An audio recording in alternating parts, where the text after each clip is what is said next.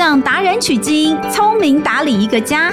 从十一住行娱乐到健康生活理财，爸妈就是最棒的家庭经理人。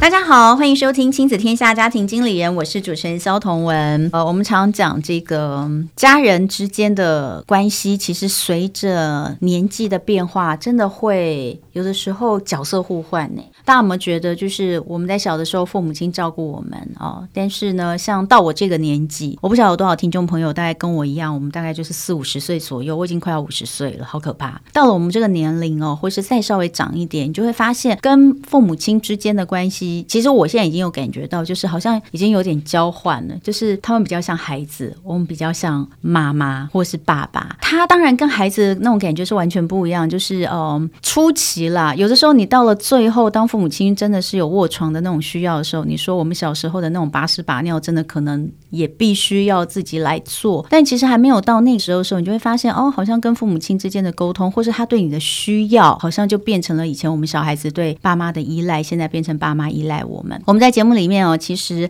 呃聊了很多次有关于长照的议题哦。为什么会常常想要聊这个议题？真的是我觉得在现在的生活当中，以我这个年龄来说，我实在太有感了。嗯，怎么样？能够在自己有办法、心有余力的照顾之下，面对着父母亲的逐渐衰老，一方面我必须要去调整那种心情，就是我可能不能再依靠他们，而是他们要依靠我了。但我又有好多好多其他的责任在的时候，我怎么样能够在情感跟在呃现实当中找到一个最好的平衡哦？我觉得是我们这一辈的卡在这个中间的三明治族群必须要去。寻找到的一个答案哦，所以呃，我们规划了很多节目，其实在聊这个，真的是希望大家都能够彼此激荡，呃，出一些火花。最重要是，也许有很多资源可以使用，可是我们却不知道。所以今天这一集，我其实想要来讲的，就是在面对。已经进入的长照将会是我们整个社会非常非常重要的一环的这个同时，我们到底怎么样能够让长照这个系统减轻我们的负担，但又能够让我们安心？所以今天我们要来讲的就是你。呃，在托老，所谓托老哦，以前我们是讲托儿，现在托老的另外一种让你安心、让长辈也能开心的选择。我们今天要来聊聊的是日照中心哦。那今天在现场要跟我们聊的呢，本身呢，在这个老人服务的机构已经待了非常长的一段时间，对于整个老人照顾，从以前到现在新的长照二点零也非常了解的，这是弘道老人基金会的副执行长张伟琴，欢迎伟琴。嗨，各位听众朋友们。大家好，我是伟琴。伟琴，你在红道多久？我在红道毕业就在这边。对，十多年的时间，十多年。哎，所以你自己以前念的是社会社工我念吗？非营利组织管理。对，好伟大！你为什么从念书的时候就有这么伟大的这个，在未来就是希望能够在这样子的领域里面发展嘛？这有说来有点害羞，因为我住逢甲，我想要省钱，所以就逢甲大学所有的科系能填都填，但是当然有排序问题。嗯，所以当时看到这个非营利组织，其实想说，哎，一方面如果能够贡献给社会，又可以学习。专长觉得蛮好的，所以把它排到前面。哎，非营利组织也有分很多不同的类别。对，你为什么会进入到老人服务？而且你那时候那么年轻，哎，所以你就是念完书就进入。进入老人服务的这个领域，哎，对，当然就是会想要说哪一个组织它可以学习的更多。嗯、那宏大基金会其实当时已经成立了十多年了，嗯，所以它其实在整个高龄服务的完整性很多，嗯、所以在毕业就做了这个选择。宏道老人福利基金会哦，我不知道大家有没有印象，但我自己因为呃在飞碟电台节目，其实我有访问过，应该是你们执行长，因为你们办了很多很有意思的活动，你们会让我觉得说我比较不会直接联想到就是照顾这方面，我想到是怎么样。让老人可以很开心，比如说你们办过一些什么不老骑士啦，对，然后还有这个让老人家这个在小巨蛋这个演出啊，对，那都让我非常的印象深刻哦。当然，我觉得真的这个其实就是等一下我们可能都会讲到，就是老人家的照顾，你到底是要用什么样的方式去看待？是对你真的是觉得他呃，就是呃有人顾着就好吗？或者是呃都不要让他出去吗？嗯、这样子你才比较放心吗？还是其实随着年龄的不同，就算他可能有一些心智上的变化，他其实还是可以去接受不同的刺激，跟交不同的朋友。嗯、是，所以我刚刚讲到，我们今天的重点是在日照中心，是不是可以先请伟晴跟大家分享一下日照中心它是什么样的一个机构？是，其实老人跟小孩有一个很大的不同，是小孩其实他成长的阶段的共同性蛮一致的。但老人家其实虽然都是七十到九十几岁、一百岁，可是每个人的样态都很不同。对，所以政府在长照里面，它其实就规划了从健康、亚健康、失能不同的程度、失智，就会有不同的长照的资源可以运用。嗯，那也因为针对的族群非常的细，所以肯定会让大家觉得哎，不太知道怎么选择。那今天跟大家分享的日照中心，它其实是比较长时间。你可以早上八点到下午的五六点的时间都到这个日照中心，那它的运作的方式就很像是幼稚园，嗯、早上可以有交通车去家里接送，嗯、然后早上会有一些生命量测确认长辈的身体健康状况，共同的一些团体课程活动，中午就一起用餐午睡，下午也会安排一些个人或是团体活动，那也会很像幼稚园，他们会有一些呃社区交流活动啊、节庆活动，那丰富长辈的这个生活。嗯，真的听起来蛮像幼稚园的。如果你说有根据健康、亚健康是。来做分别的话，代表日照中心它应该有很多不同的分类，是不是？对，日照的话，它主要着重在已经失能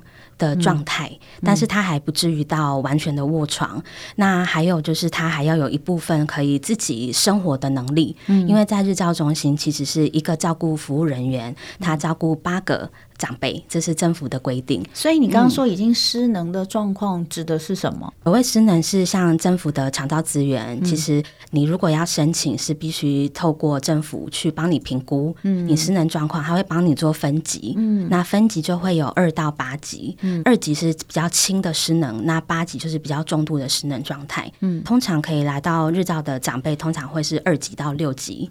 我们可以举例一下吗？嗯、比如说二级大概是什么样的状态？啊、二级的话，就是我们会去评估说他吃饭、洗澡，嗯、然后还有他的呃就医，嗯、然后平常的移动行走，嗯、每一个项目他自己可以完成的程度。嗯、所以二级他可以完成的程度可能有百分之九十。哦，他只有部分的一两个项目，可能他自己因也有可能是空间的限制，或、嗯、或者是他认知能力的限制，嗯、他可能是没有办法自己备餐的。嗯，但是他可能是可以自己。洗澡，或者是说，哎，他去洗澡，就是刚好他可能中风过，只有右手可能是不太方便，嗯、但他没有办法脱衣服，嗯，像这样子部分的动作是要别人协助他的，嗯、那他就有可能是落在二三级，嗯，但是如果到后面的呃五六级，他可能就是整个动作都是需要更多人协助的，然后服务的时间也比较长。嗯，好，所以二到六级现在都可以来日照中心，对，就可以申请，没错。哦，好，如果是这样的话，失智算在哪一个部分呢？嗯，失智也会是二到八级，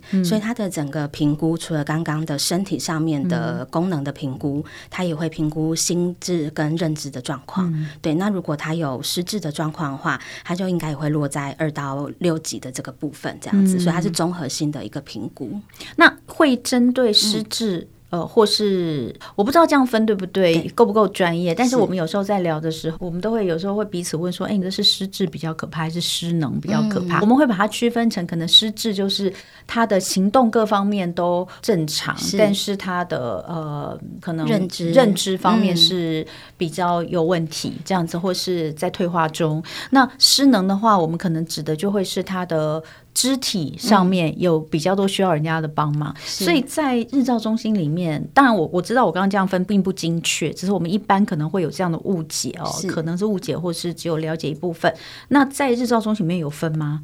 失失智的会是特别一起，然后、嗯、呃，在肢体方面比较不方便的会一起这样子吗？其实日照中心有分三种形态，一种就是全部都收失能的长辈，哦、那第二种就是他全部照顾的都是失智的长辈，嗯，也有一种就是失能失智都可以，这取决于、嗯、呃。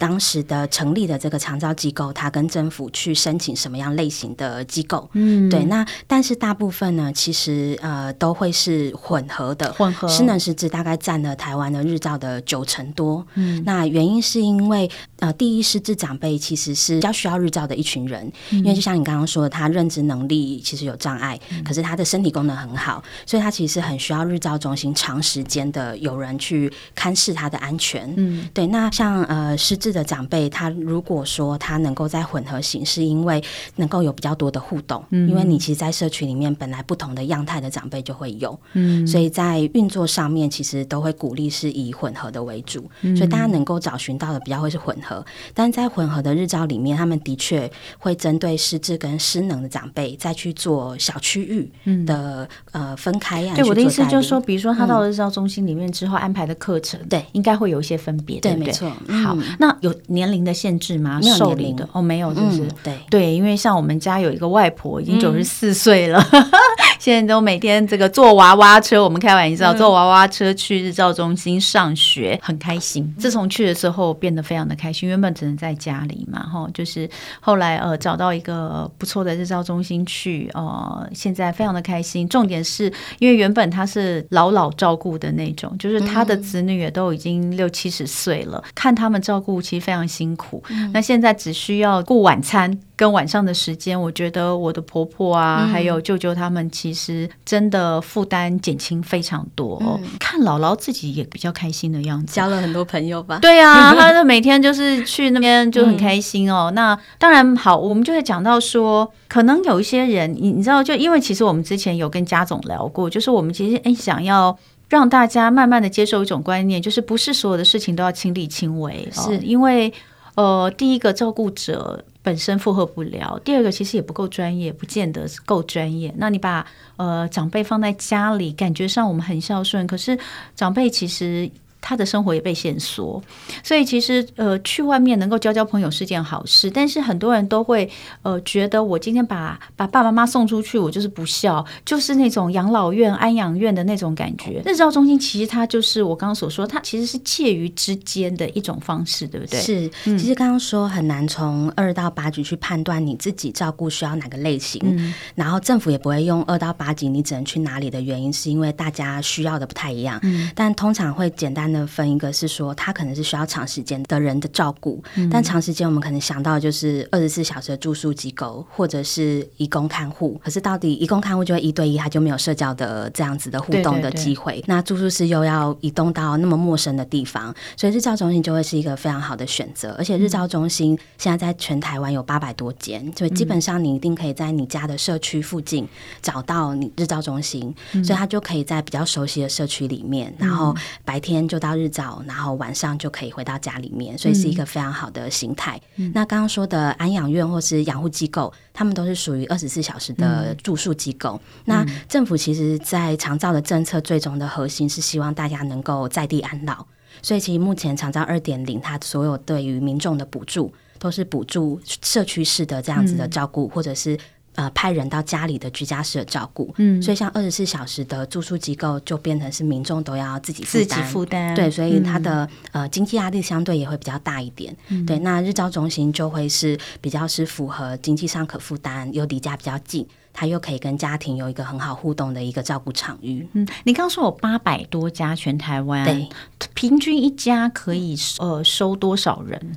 呃，他会有规定坪数，但大部分大概都介于三十到六十人之间。三十到六十，那其实还是很少哎、欸。对，因为呃太多人，其实他会有感控上面的问题，嗯，所以他还是希望能够呃限缩在一定的大小里面这样子。我请教一下，日照中心里面的一些专业的人士，大概会有哪些？些人是呃，日照中心呢，一定会有配置的，就是照顾服务员。嗯，那规定的话就是一比八，对，一比八。对，那再来就是会有护理人员或者是社工员。嗯，对，然后还会有一个管理的业务负责人员。呃，但是日照中心通常还是会请非常多的一些老师来教园艺治疗啊，嗯、或者是各式各样的健促课程，嗯、去丰富长辈的一些身体功能的训练或认知能力的训练。嗯，对啊，所以基本上就会有照服员、社工或护理人员这样子。的组成。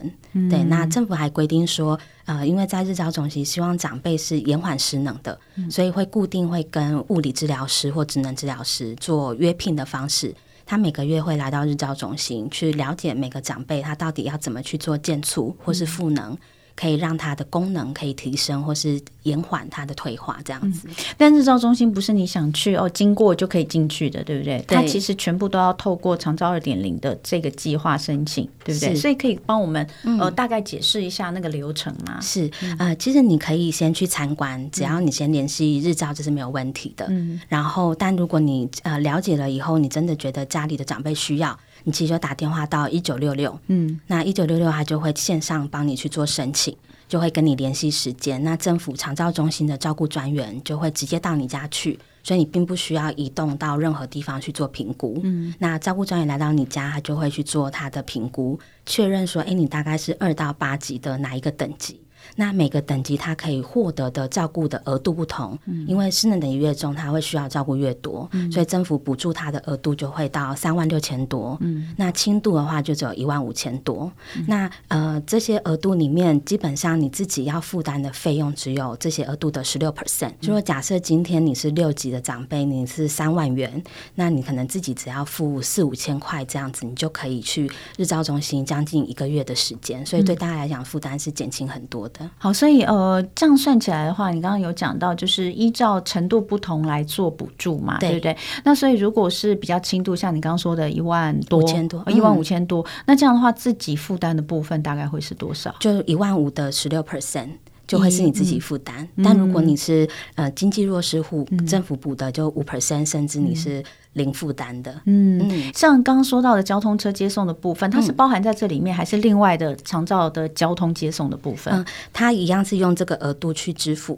所以你可能碰到一个问题是，你可能只有一万五千多，但你每天都想去日照，嗯、但是你也要用交通车，因为你要用交通车，所以你可以去日照的时间就会比较少，因为它是单价配比的。我去一天日照是多少钱？嗯，然后我搭一趟交通车是多少钱？嗯、所以你自己去做搭配。可是如果你要多自费使用的话，是都可以。对，所以其实你如果只有呃一万多的额度，你可能只能去到十天日照，嗯、然后搭来回的交通车。可是你剩下十几天。你用自费的加上去，你可能也是比聘用外劳还要少非常多。嗯、你可能一个月也只要到一万多块这样子而已。嗯，嗯好。那所以刚刚可以听到，就是呃，在日照中心里面，最多一个礼拜去五天都不是问题嘛，对不对？是。这个是看自己吗？还是其实需要做什么评估吗？嗯、呃，你要去几天都是自己可以选择的。其实这也是长照二点零后来改的制度。哦、嗯。对，因为它是给以前就是，如果你申请的是到宅的居家服务，你就只能用。到宅居家，你用日照，你只能整个月用日照。嗯，但是像有一些失智长辈，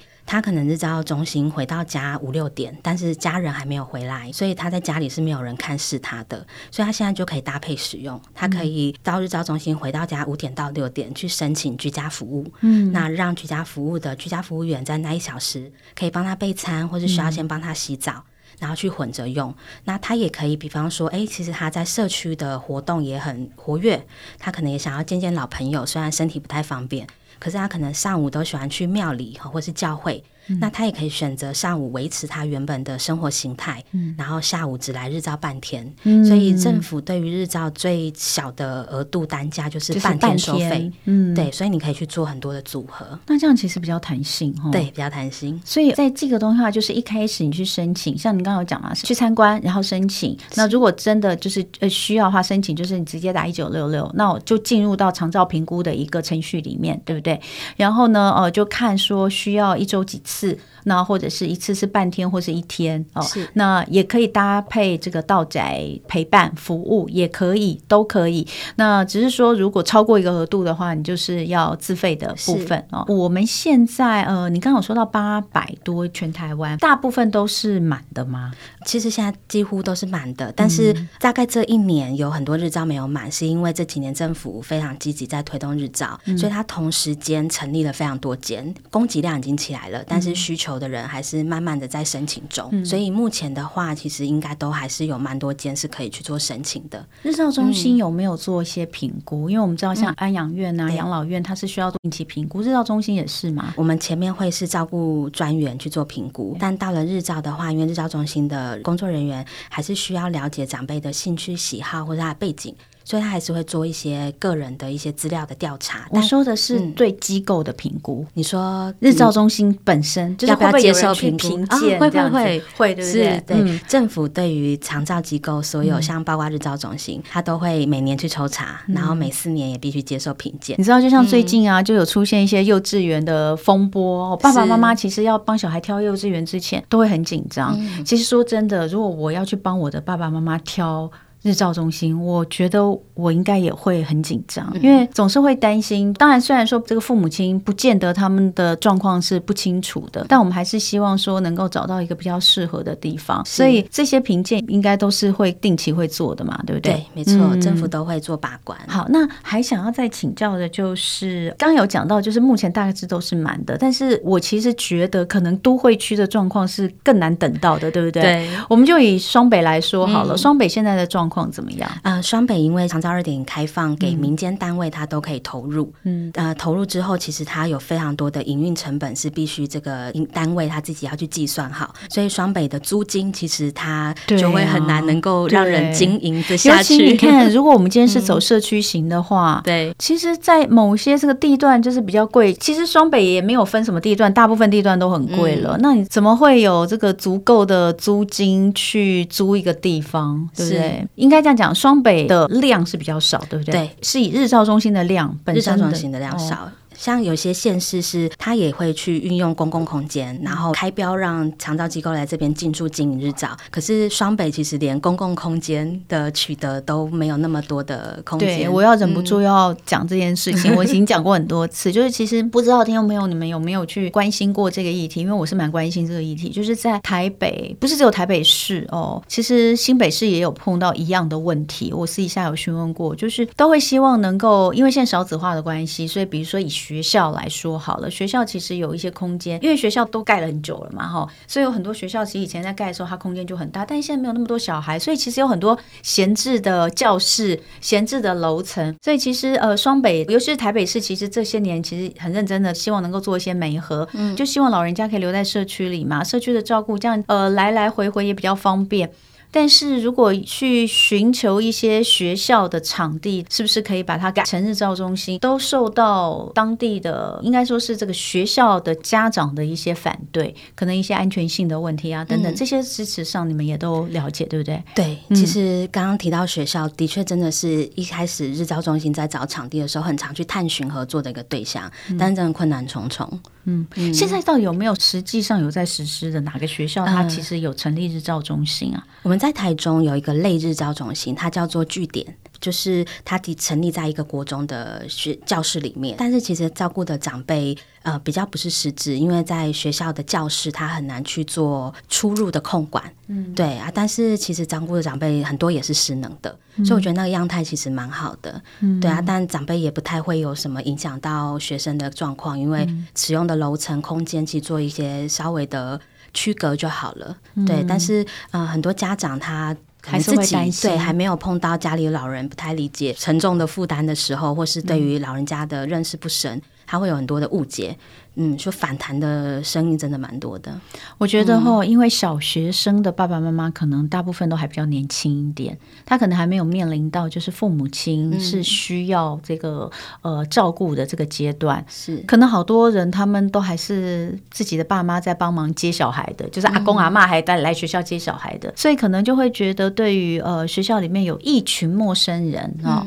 那尤其是我知道，其实失能他们可能还没有反弹那么大，他们会觉得哦不方便哦，行动不方便还好，他们会对失智有一个标签化的那种感觉，嗯、好像会贴上一些标签，觉得失智的老人家有可能就会做事不清楚，脑筋不清楚，嗯、会不会对我小孩怎么样？是，所以这个真的是一个蛮难解的问题哦。嗯、等到你的小孩大一点的时候，已经离开小学的时候，你可能慢慢开始会知道这个样的有需求，可是回过头来，你希望有这样子的运用的时候，呃。下一波的进入到小学的这些家长们，他又在反对。嗯，所以这个到底应该怎么解？其实我觉得大家不用太担心，因为日照中心是有工作人员在的。嗯、其实如果当这个长辈他是会有攻击行为，或者是影响到他人，其实他第一影响的一定是日照中心里面的长辈。嗯、所以工作人员一定是在他评估的时候，嗯、或是他刚入托观察期的时候，就一定会去做一些处理。所以在有工作人员管理的情况下，他一定会先有所处理，比较不会以直接影响到整个学校。嗯嗯，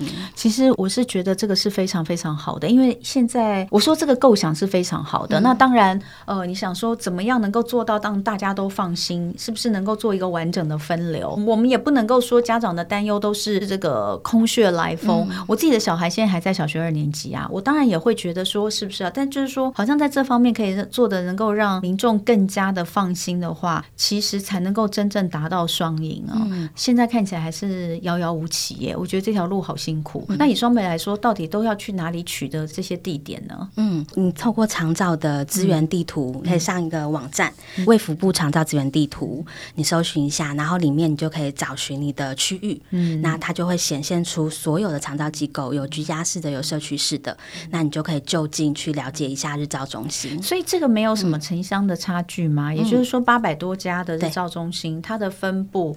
我们是怎么去看？是看这个人口的需求度多，嗯、还是，是还是取得的容易？呃，政府它第一,一开始的第一阶段是希望每一个国中学区都有一间日照，但有些国中学区的人口密度其实蛮高的，所以他会去开放有第二间、第三间，但他也会去盘点他的人口需求，避免就是恶性竞争或是大家经营不良这样子。嗯、所以当这个区域的需求已经被满足，他就也不会再开放业者进来。嗯，对啊，所以其实呃，在目前。所有的国中学区基本上都有呃日照中心的存在。现在全台湾吗？对，少数只剩下二三十个没有，但是它可能就真的是比较偏乡，然后或者是非常精华的地段是取得不到空间的这样子。但台北市政府其实非常早就投入在日照中心，嗯、所以台北市在长照十年的时候，其实每一个区域。就是市区就都有一间公部门的日照中心。好，那呃，当然就是在日照中心里面，其实呃，我相信像我们是因为家里面其实是有老人家直接已经使用到日照中心。那之前也有这个熟识的长辈，他不是天天去，可是他偶尔去使用我们所谓的喘息服务。喘息服务可能就是一天或半天嘛。嗯、其实我们日照中心就是个喘息服务，不是吗？对，整体来说，它就是个不管你是几天，你去五天就是五天喘息，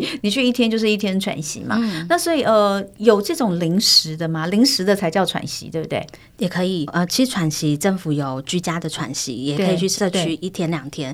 但因为社区它会是比较是固定式的，所以可能他固定去的就这三十几个。嗯、那因为它跟他频数有关，所以如果他被核定只能照顾三十个，平常就有这三十位长辈在那边，他就没有办法再接喘息。对，你偶尔要去，他可能变成第三十一或第三十二，他就是没有办法。嗯、对，所以还是会是固定去的长辈啊。但如果你有需要家属有喘息，你可以是申请居家喘息，是照服员来家里，嗯、然后看长辈，然后你可以去做你需要做的事情。可是照服员也很难请啊，照服员没有比日照中心好多那个额度哎、欸，没有吧？其实这真的是双北的困境，因为政府给予长照机构的服务收入全台湾都一样，可是，在双北。以照服员的薪资来说，其实他们就会觉得，哎，跟其他行业比低很多。可是，在中南部，可能照服员的薪资会觉得，哎，其实还不错。嗯，所以在北部，其实，在聘照服员真的是非常的难聘。对啊，嗯，有这个困境，没错。所以我才刚刚才在讲，就是说，因为我之前听到的一些在呃，希望能够寻求日照中心的这个场地，但是一直有蛮多的阻碍的。其实大概就是双北，因为双北的需求最高。嗯，但是真的也就是因为我们需求最高，所以是不是大家其实应该要再思考一下，就是。它其实是有它的必要性在哦。对，嗯、其实我也蛮鼓励蛮多妈妈的，因为其实照顾的工作，它其实是可以呃看你的时间安排去媒合长辈，嗯、你其实也可以提供这样的服务。嗯、一方面你也可以去学习照顾的这个技术，嗯、一方面又可以有一些收入，但又不影响你可能原本可能上下学要接送孩子。所以像我们的照顾的场域里面，我们的照服员很多其实是妈妈，嗯、然后她可能就是、嗯、对，就是九点到十一点这样。样子。我妈妈以前也有一个照服员，因为我们也有使用过。后来我现在是有请一个这个外籍的。呃，因为有申请到，就是在嗯、呃、能够照顾妈妈，但是之前其实没有的时候，我也是使用这个长照服务的居家服务员。那个家服员哦，真的有的真的很好哎、嗯，就是自己本身就是两个孩子的妈妈，我觉得就是对于长辈的一个陪伴跟一些照顾，其实是。让人非常感动的。嗯、那当然，这个就后来也蛮可惜，就是可能自己家里面有一些孩子比较大了，需要更多的陪伴之类的，就没有办法再继续下去哦。嗯、但是对于那段时间的陪伴，我们都会觉得非常的感谢。嗯、所以。呃，如果有这样子的，呃，真真的是蛮需要照服员的投入哦。是。那呃，刚刚也讲到日照中心，日照中心有好多好多的课，然后来的长辈也很多。有没有什么你印象比较深的？就是你看过觉得哇，来了之后，不管是对于家属或是对老人家来说，呃，你都会觉得哇，好像整个人变了一个人，然后变得很开心啊，嗯、这样子。嗯、我们最近在呃金山就有一个日照中心，然后是金山的第一间。嗯、那它原本就是一对呃老老照顾，嗯、对。那通常其实彼此真的都会是呃最后的依靠了，因为孩子们一定都离开家庭嘛，离开家里。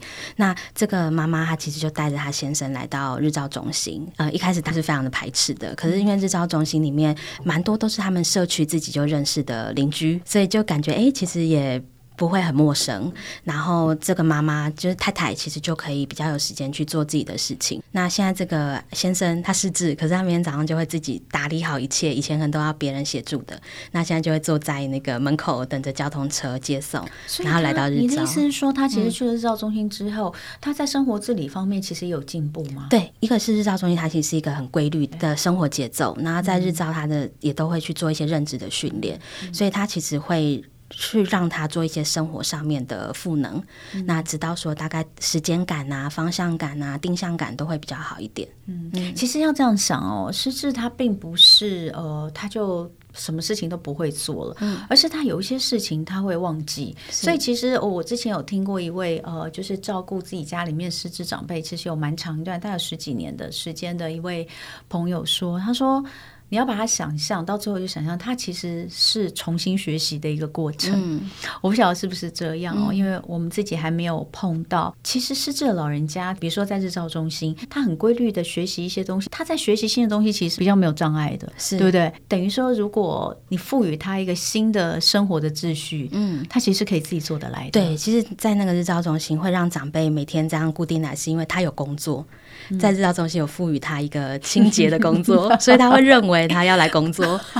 对，然后之前我们有碰过一个日照中心长辈，是他认为来这边要花钱，结果他小孩就跟他说：“没有，你是在这边应征到了一个工作。”但因为当然我们工作人员会不好意思让长辈真的擦桌子，就后来这个阿妈就说他不要了，对，讨给拍谁？因为我们都没有叫他做工作，他就吵着要离开这样子。所以后来我们真的还是让他就是中午吃完饭就真的是固定擦桌子的。然后跟他说：“你不是在这边花钱你是真的来赚钱的。”他就觉得，哎，他有帮上他小孩的忙，这样子。嗯、对。那呃，对于家属的一些反馈，嗯、有没有一些也是让你自己觉得蛮感动的部分？嗯，因为第一，其实，在居家的场域里面比较一对一，所以他有什么样的状况，有时候家属难免会比较担心。嗯、但日照因为是共同团体生活，嗯、那加上日照中心的伙伴都会跟家属建立联络簿。或者现在也很常用 Line 或 APP，所以他会每天去回报他的血压啊、血糖啊这一些检测，跟他这边参与的状况。嗯、那有任何异状的话，其实都会提醒家属。嗯、所以其实蛮多长辈其实是自己两两独居或自己独居的，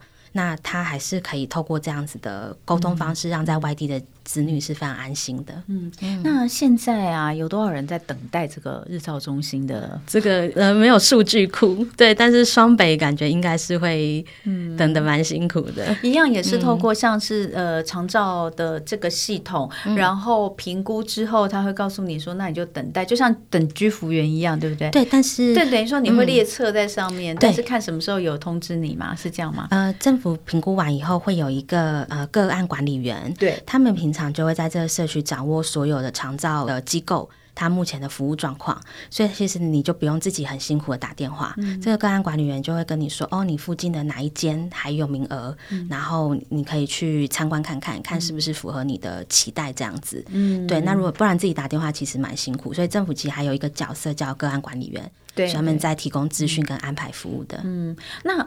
比较不会跨区，对不对？呃，如果说你在这一区是真的日照中心都满了，或是哎你觉得在这边提供服务长辈并没有那么的喜欢。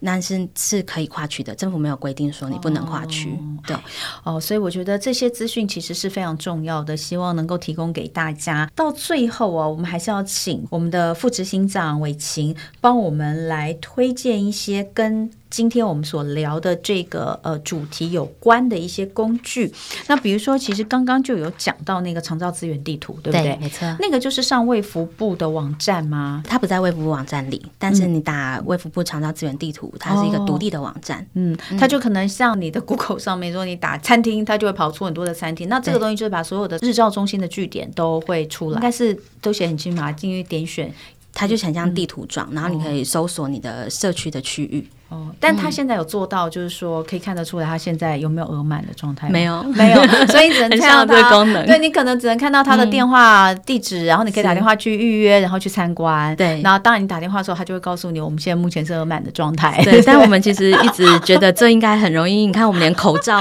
系统，对呀，道具都调查出来了。对，你知道口罩的，还有那时候快筛的，都可以做出来。其实这个不会每天浮动的，对，我相信应该不难。对，应该要做的更好一点，让你。这样一点进去就知道它已经额满，你就不要再打电话，再麻烦。是好，所以这是一个卫福部的长照资源地图，大家可以上 Google 去搜寻一下就有。另外还有什么可以提供给大家？另外想要提供大家一个是辅具资源服务与补助。嗯、那刚刚其实同学有讲到说善用资源，其实善用辅具也很重要。对、嗯，因为你去日照中心的时间毕竟只有白天，晚上啊有很多洗澡啊、移动长辈或备餐，其实是很需要力气的。对，那辅具的话，其实可以。帮助长辈比较不容易受伤。嗯、你在移位辅具，其实不只是轮椅或是气垫床，嗯、其实包括你移位长辈的移位辅具带呀、移位带呀什么的，其实通通项目非常的多。嗯、所以大家其实可以上去看，然后找寻符合自己使用上面的辅具。我跟大家分享，因为呃我们家的老人家之前也